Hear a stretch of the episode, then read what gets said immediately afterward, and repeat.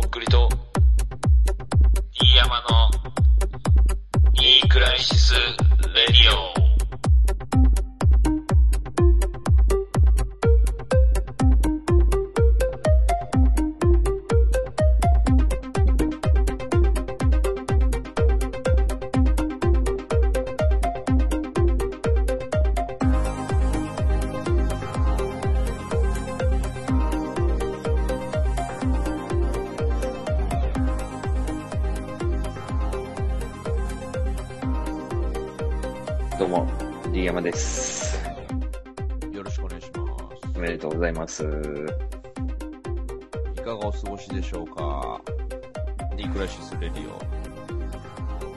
年もよろしくお願いします。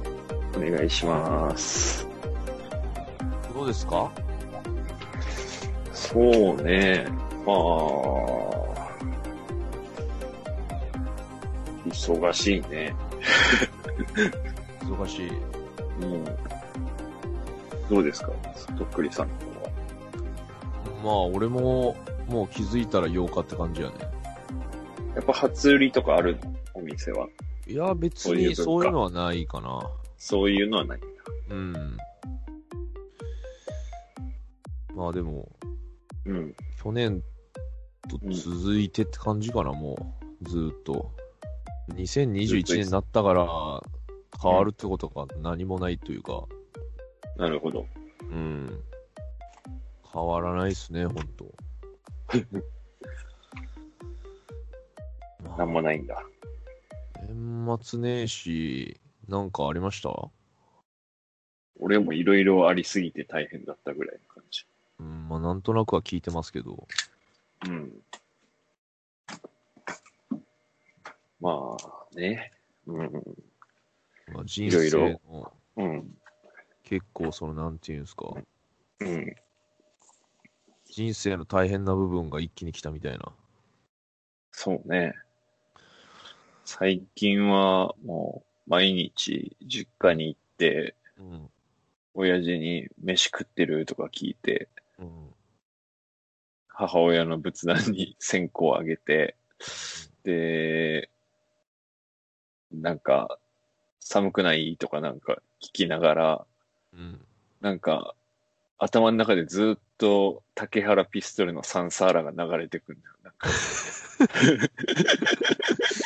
それはちょっともううんリアルサンサーラやもんね、それ。うん。なんかもうね、自動再生だよな。ピストルさんが常に歌ってんのよ。なんかもう実家に足を踏み入れたらなんか。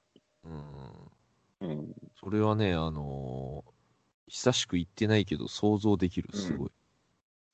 ガラガラガラって開けて、あの、うん。そうそうそ引き引き戸をね。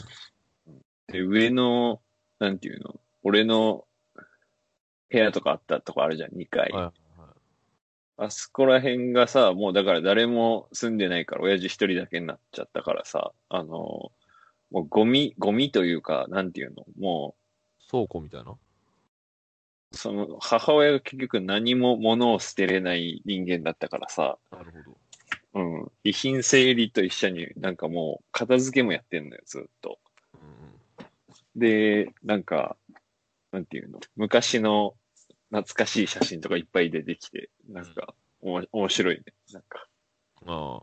もうその存在すら忘れてたような。そうそうそう。だけど、もう別、ね、卒業アルバムぐらいあれやいいやと思って、うん。なんか別に何も取っとらんつもりだったけど、なんかきっちり何でも取ってあって、なるほど。で、なんか中学生の時の通知表とか出てきたんよ。ああ。どうだった？で、俺正直、あの、基本4、5段階評価で4ばっかりで、うん。で、まあ、半分ぐらい、半分もないか。だけん、あの、ほとんど4で2、3割は3と5が混じってるみたいな感じの成績と思いったスタイル。ああ。俺がね、中学生の時。だけど、まあ、なんていうの。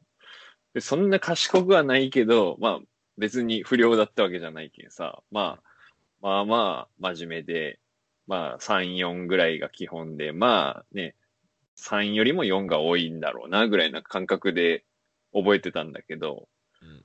よくよく見たら、あの、ほとんど2で、あの、たまに3があるぐらいだったんですいや、だと思うよ。いや、俺もでもそんなんよ。あの、あ本当なんつうの、あの、容赦ないっつうかさ、うん。あの、本当通知表をもらうのきつかったもんね。あー。え、じゃあ、うん。その、なんていうの？俺らもさ、なんかあんま自慢するようであれだけどさ、まあまあな進学校に、あの、行って、行ってたじゃん、高校生の時はさ。県で2番目ですよ。うん。じゃあ、その内申点とさ、その入試のテストの、あの、出来の良し悪しがなんか複合点みたいな感じのシステムだったじゃん。うん。だから、めちゃくちゃ当日の出来が良かったってことなんかな？俺らもう内心なんかないよ、もないよね。う。だってあのーまあ、俺に関してはさ、その中学校は途中で変わってるからさ、転校してるもんね。えーそう中3から熊本だもんね。そう、で、中1、中2の時はもう、あのうん、カス、カス扱いっていうかさ、もう、あの、いてもいなくてもいいような、もう勉強もできんし、別に部活で目立ったあれもないし、悪でもないしね。悪でもないし、でも不良がいっがない。ぱいいて、モブだよね、モブ。モブだね。もう本当に愛媛のモブ景色、景色。うん。でさ、その、で、ん前も言ったかもしれんけど、その不良はいるのに勉強はすごいできるみたいな中学校でさ、あなんかその、言ってたね。なんか不良も勉強できるやつおるみたいな感じでよかった。ああ、おるおる。だから不良と仲いい中途半端なやつが勉強もめっちゃできるみたいそういうことね。な。そう。不良は不良でもう悪いんだけどさ、うん。なんか中途半端なやつがいて、そういうやつはこう器用っていうかさ、うんうんうん悪もするし、うん。勉強もできるみたいな。だからそういう学校のモブだったからさ、もう本当うんに辛いっつうか、で全然通知表も本当に、まあうん3とか4もないっつうか、で、まあそれこそだから愛媛の、その、熊本で俺が行った高校みたいなところには絶対行けないみたいな状況やったよ、その。はいはい、学力的にね。だ熊本で行ったらそうね、その熊本西とか、はいはいはいはい。とかにギリギリ行けるかなぐらいの感じ。はいはい。俺が当初担任の先生に勧められた学校だ。うんだからど俺も多こだよ、そ分、れみたいな感じで言ってさ。なんか、でさ、そこ行きなさいって言われて。どこだよって言ったぐらいのとこ。で、俺もさ、その、もう、目指す気もなかったんよ、それ以上のところ。もう、だって無理なんだもん。そのしさ、その、高校はあんま失敗できんやん、その、まあね。ちょっと。3人以下なんしね。そうそうそうそう。うん。あ、失敗できんっていうのは、その入試ね。だからあ、そういうね。あんまりうん冒険するあれじゃないっていうか、あのーまあね、浪人する人いるけど、高校も。で、結局、だから中3で熊本で卒業してから急に学力伸びたから、あのーあれ、俺はいこんなに勉強できたのみたいになって、あの、じゃ熊本来て開花したの？熊本来て、あの、すんごい、あの、中学校が頭悪くて、あの、引っ越したとこはね。あ、そうなの？あそこらへん。そう。わからんけど、まあ、俺が伸びたのもあるし、全体の学力的にもちょっと下がるみたいな感じで、俺は多分そっちの方が向いてたのね、その。あじゃあ内申点も良くなったんだ、中3。多分中3でちょっと良くなったかな。はで、ね、結局、まあ多分当日、俺点数聞かんかったけど、入試結局。あ。俺も聞いてないんだ。うん、まあ受かったってことはそういうことでしょ。まあね。あ、ごめん、話それたわ。まあで、俺もだから本当3、4もないぐらいの感じだったよ。ああ。いや、もう、あの学校なんかさ、4と5の奴らの、なんていうの、オンパレードみたいな学校でしょ？そりゃそうよ。だからまあ、うん。いや、なんか、すごい俺、できる子のつもりでいたけど、全然モブでした、俺も。いや、そりゃそうでしょ。それは俺は絶対そうだろうと思ってたけどね、普通にうん。だって、あの、共通テスト何点でしたっけ？それも出てきたわ、そういえば。あの、熊本共通テストっていうのがあるんですよ、その中学生の、うんうん。まあ、センター試験じゃないけど、なんかそういう、すごい、物差しになるやつね、受験の。そうね。うん。それがね、一回あるうあ、今一回持ってきてないけど。えー、の2回あるじゃないですか、あれ。はいはいはいはい。うん、1回目が145で、2回目が155。いや、ほんとひどい、それは。マジで。いやいや、てか、ようそれで受けるの許可したな、それ、先生。いやだから西高行けって言われたもん。うん。その時に俺は普通に、うんあの、必有感っていうなんかね、あの、もともと女子校だったみたいなところが公立で近かったから、そこでいいですみたいな感じで言ってたのよ、先生に。俺ここに行きますみたいな。近いし、みたいな。で、あの、そこはだけ、あんたどうすると？みたいな。学校、その、そ高校卒業したらどうすると？って言われて、別に何もやりたいこととかなかったけんさ、多分大学行くんじゃないですかねって言ったら、その先生が、だったらここよりこの西高の方が学力が後で伸びるから、こっちの方がちょっと、あの、入試の時の偏差値はこっちの方が低いけど、こっちに行きなさいって言われて、いやそれどこだよと思って、で、めっちゃ言うけど、そあのこだよ。だけど、うちから本当に10キロ以上まあ遠離れてんだよ。いもんな、すごい。うん。だけど、そんな遠いところに行きたくないですと思って、しかも街中とかに行くんならまだしも、めっちゃ、あの、海の方とか山の方に行かなんてさ、いや、それきついわ、と思って。で、うん。だから、その時は、あの、受けようとか思ってなかったです。行った高校は。うん恐れ多かったです、そんな。なんで受けたんかねって感じだけどね、ほんと。うん。なんかそういう話とかも、うん。だ、その共通テスト1回目の方は俺200点いってたもんね、普通に。そのぐらいうん。取ってて当たり前でしてょ。か200は取ってないとダメやもんね、普通に。うん。うん俺20%オフよ、だから。言ってみる。あなた、あなた方の。能力者たちの20%オフ。だから俺凡人だからさ、一人だけ。奇跡やな、マジ。使い果たした感あるね、そこで。奇跡で入ってボクシング部よ。なぜか、間違って。最初に仲良くなったやつがやっぱ悪かったわ。いやあの、先生とさ俺最初に喋ったけどさ、そのせいで、今があるわ。うん。まあね。まあでも、振り返ると、そうなるべくしになってる気もするけどね、なんか。まあね。いや、なんかもうそういう、あの、なんていうのかな。自分の親のこととかについてめっちゃ考えさせられたっすやっぱりこの2ヶ月ぐらい。で、あのーなんか、なんていうのかな。どっちかがまともじゃん、普通の家って。で、だからどっちもまともじゃん、親って。大体。まあ、片親の人とかもちろんおるし、おると思うし、あの、いろんな家庭関係あると思うけど、あの、キャラというか人間として、あの、行かれてるかまともかっていうのがあるじゃん。まあ、どっちもまともであってほしいよね、それは。大体まともな人が多かったよね。俺らが行ってた高校には。なんかまあ、あの、まあ、先生だったりするしね、普通に教師っていうか。ちゃんとした親に育てられたんだなっていう子供がいっぱいおったけど、俺ととっくりさんだけなんか、あのーなんていうの？うんちょっとクレイジーの血が入っとるじゃん。なんか親の、親。のー突然変異感あったもんな、本当に。うん、なんかこう、で、邪道というかさ、まあ、うんで、どっちかが、その、まともだったら、あの、その、行かれてる方包み隠すと思う、伝え。あの、なんていうの。まあ、この夫がやばい人だとしたら、その一般の人にあんまり近づけないようにするとか、なんかそういう配慮をするじゃん。で、あの、なんていうの。お俺らの親は多分どっちも行かれてるタイプだと思うんだよ。とっくりさんちも俺んちも。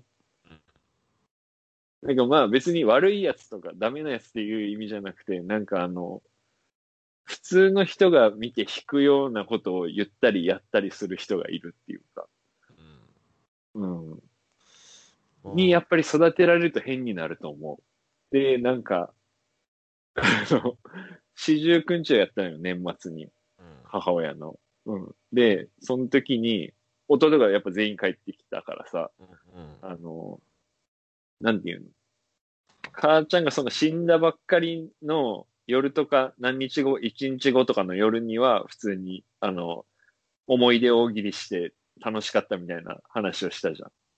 うんで、あのー、四十九日の時はなんか、夜4人で、あの親父がリビングにおって4人で仏間で、なんか、買ってきた食べ物を食いながら、なんかビール飲んだりしよったっすね。って、その時に、あの、楽しい思い出大喜利じゃなくて、なんかこんな、親父のこんなところが嫌だった大喜利みたいなのが始まって、で、ななん時か俺の思い出ではみたいなんだけど、例えば俺で言ったら、あの、高、なんかな？高3じゃないと思うんだけど、高1か高2ぐらいの時に、あの、なんか市民会館みたいなところ行って、親と一緒に話聞かなきゃいけないみたいなのがあったあのよ。あ、はいはい、あった演ね。劇とかだったかなうんあ。ったね。で、その時に、親父が来てくれて、うんで、あのー親父が、その、なんか質問とかしたんだっけ？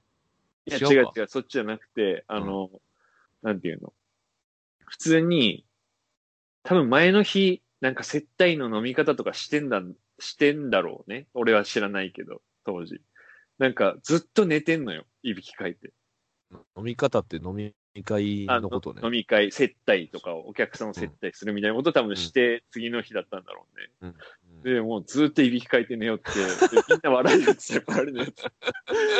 あれ、あれ山田の親じゃね？みたいな感じやばいになっとっ、て。やばい、やばい、やばい。すーみたいな。っていう思い出とかは俺があったりして、で、弟とかもやっぱ独自の思い嫌な思い出があるって。なんか親父とも。ああそういう話しないもんな、そんな。で普通にさ、あの、俺も含め、まあ小学校だけとかも含めたら、野球部とかだったやつ多いっつったらやっぱ俺が野球しよったけどさ、弟、まあ、うん。まあまあしてんのよ、野球。で、けど、その、親父とキャッチボールしたこと一回もないよね、みたいな話になって、普通するよね、みたいな。子供、男おりゃね、みたいな。いや、だけど、マジで運動嫌いだったんだろうね、みたいな話とかして。嫌いなんだ。そう。ごついのに文化系っつったああ本本好き少年っつったり、多分。その、小中高とか。えー図書院だったみたいな感じだけ。いや信じられん。柔道部でしょ、普通に。うん。だけど、俺も、あの、高校の時なんか普通にめっちゃサボって学校行ってなかった、遊んでたみたいな話とか、なんか自慢げにしとったけん、子供の頃に。うんだけん、あの、てっきり、なんていうの、バンカラ不良タイプかなと思いきや、多分文化系のちょっと。コミジアンのオタクの、なんかなかなかそういう、ノリに合わないみたいなタイプだったんじゃないかなと思って。で、なんか、多分その、なんていうの、OB みたいなところもあって、その愛好心をめちゃくちゃ出してきよったけど、それもなんかね、あの、うん嘘なんじゃないかなって思いよって。俺んちの岸辺さんになんか似てる気がしてきたな、なんかその、ヒールしてきた。ううんん、その嘘っていうとこね。あのああ、虚勢というか、虚勢を張ってたっつうか、うん。いや、にしてもまあ、あのまあ俺も第一印象やべえと思ったけどね、普通に。うん。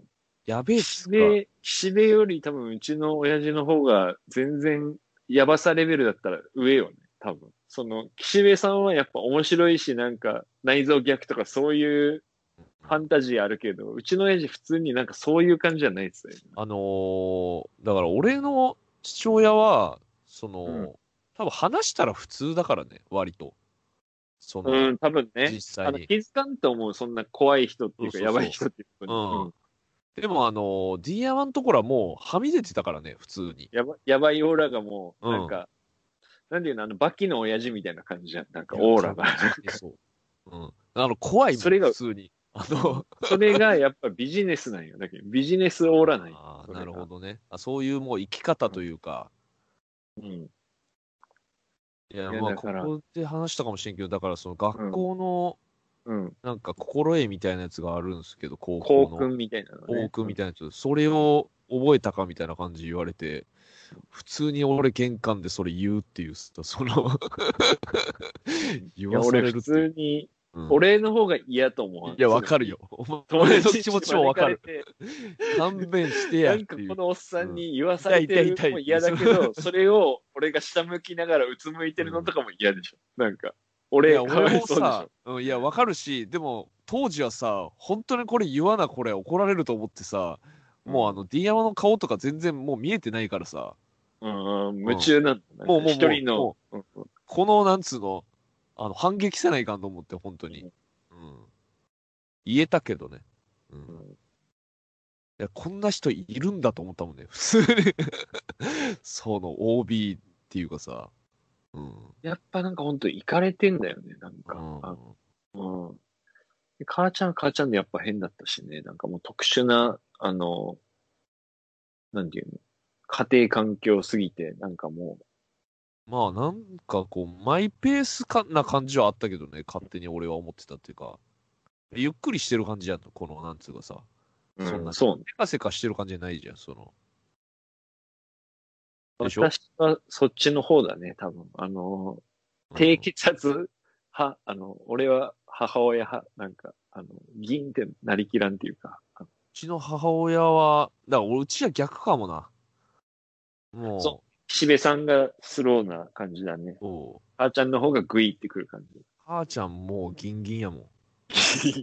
ギンギンなのに、その、社交性がないからさ、ああ。わけわからん。あ、でも、なんか、外面はいいよ。なんか、一応。うんうんけど、それ以上はこう、関わらないっていうかさ、その、あの、それもそれなりの、なんつうの、処世術っていうかさ、その、うん多分、母さんなりの、その、一番、これが自分にとって安全っていうか、うん。だそれがそういう人とあんまり、うん。うん。そう、自分を出さずに人とあんまり深く付き合わないっていう、その、うんそれが結構、俺も受け継いでるっちゃ受け継いでるかもな。確かにね、岸辺さんみたいな性格だったら、もうちょい友達とかいっぱいいてみたいな感じなんじゃまあでもあのおじさんも友達いたのか謎だけどね。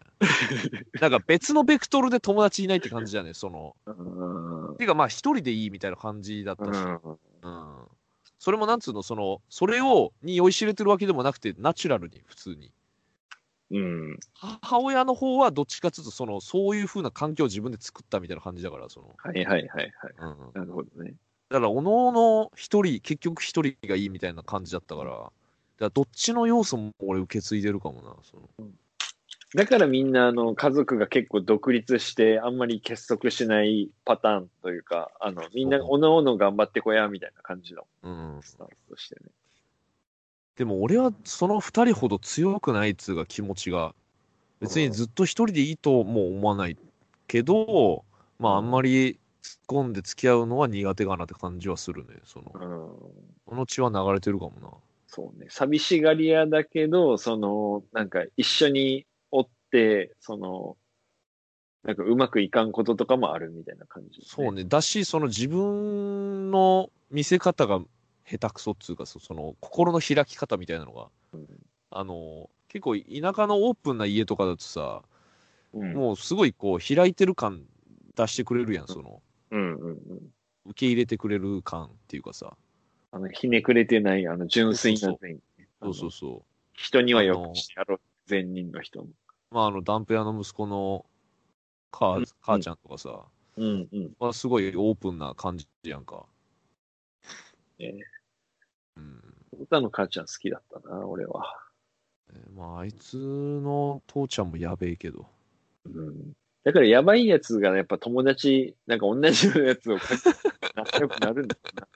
だって、まともなやつ一人もいねえじゃん、その三人の家。そうかもしれん。先生の家はまだまともだったじゃん。あの先生の家もお父さん怖いって言ってたもんな、普通に。うんなんかこう、あのー幻覚っつうかさ、うん。うん。結構なんかこう、保守的で幻覚みたいな感じで言ってたもんな。最近会ってねえな。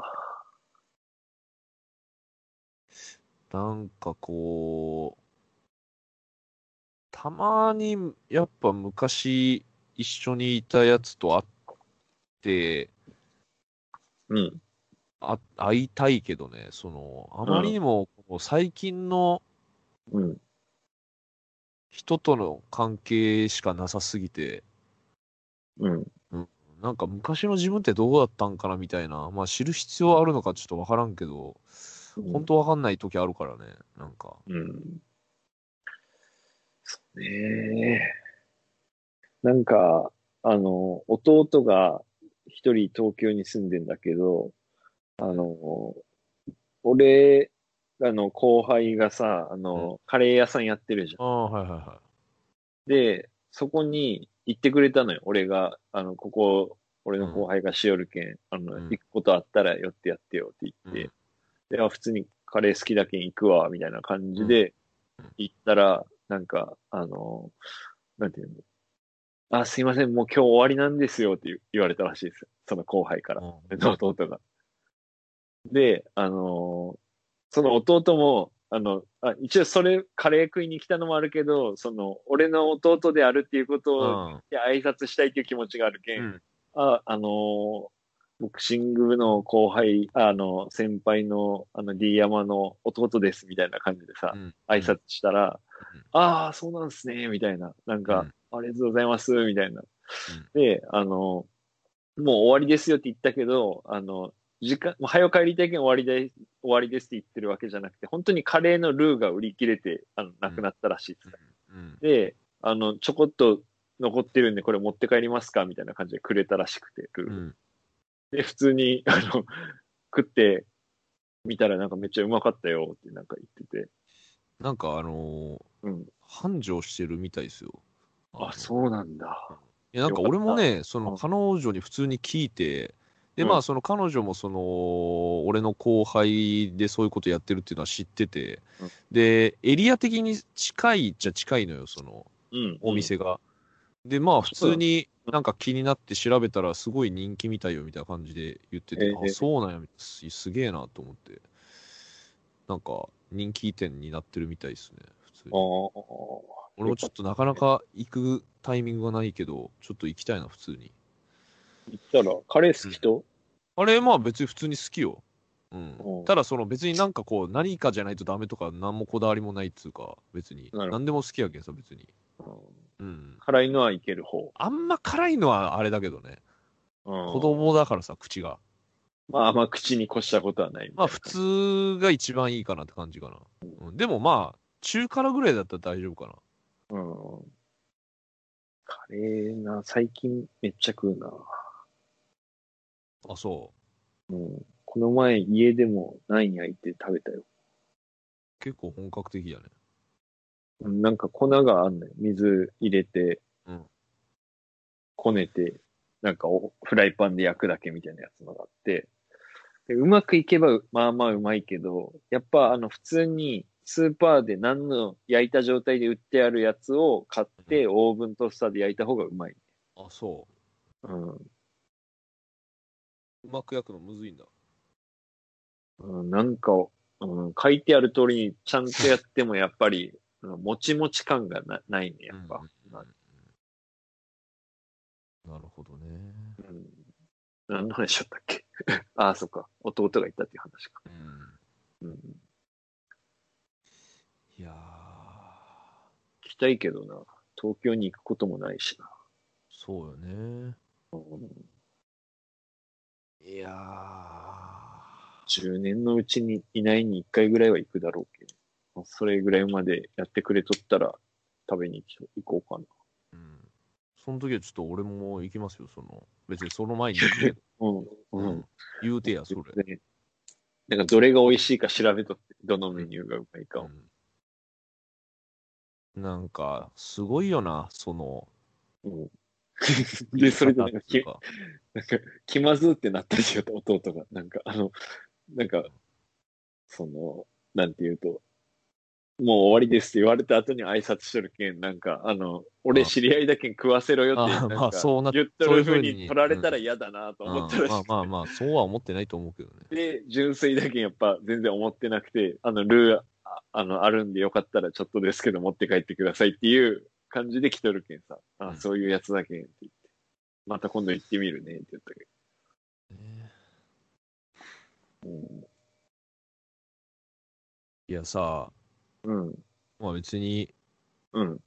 年末年始の話でもないんだけどさ、はいはいはい。大とっくり店やったじゃないですか。あったね、そんなビームスのカルチャーさんのところでね。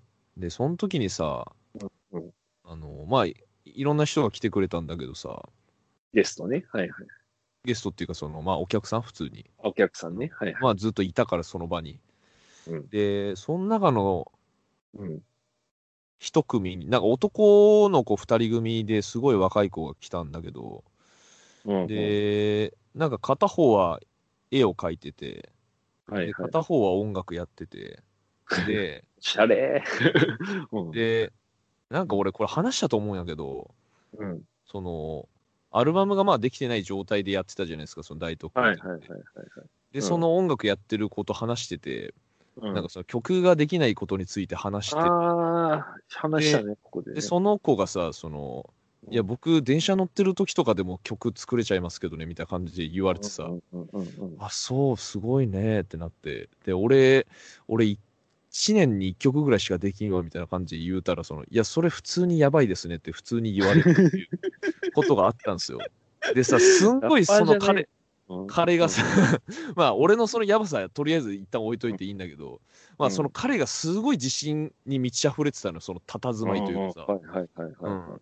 で、まあ、その子のことも、ね、SNS でフォローして、なんかその曲とかをこう出してるのとか YouTube で普通に見て、なんかまあすごいポップな感じの曲やってて、うんうん。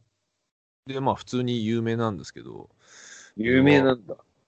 うん。でえ、あ、その、俺はその出演ですけど知らんかったんですけど、その喋った時ね、その後調べたら、はいその、まあ、知ってる人は知ってるみたいな感じで、なるほど。でさその子、まあ、ずっとインスタとかでこうフォローして見てて、で最近の投稿に、うんあの、誰々とこう曲作りましたみたいな感じで投稿がうん。されてて、うん。それがあの、菅田将暉のあの作詞作曲してたのよ、その子がね。はあ。そまたこれお、またこれ出世すること一瞬触れ合ったなっていう、その、うん。うん、なんか、セッションして作ってくれみたいな話になって作りましたみたいな感じで書いてて、ええまあ、その菅田将暉が惚れ込んだんじゃないの、その才能に。いあやだから、あの時のあの満ち溢れてる自信はまあ、やっぱその根拠のある自信やったんやろうなって感じだと思うんで、まあその一つのその若者の駆け抜けていく様をまた見てしまったっていうね、その、また追い越されていきましたね。あの、メガ、メガしんのすけくんっていう名前なんですけど、ほうほうほういやー、でも多分20まだ1、2とかじゃないかな。ええ若い。皆さんチェック、チェックした方がいいと思います。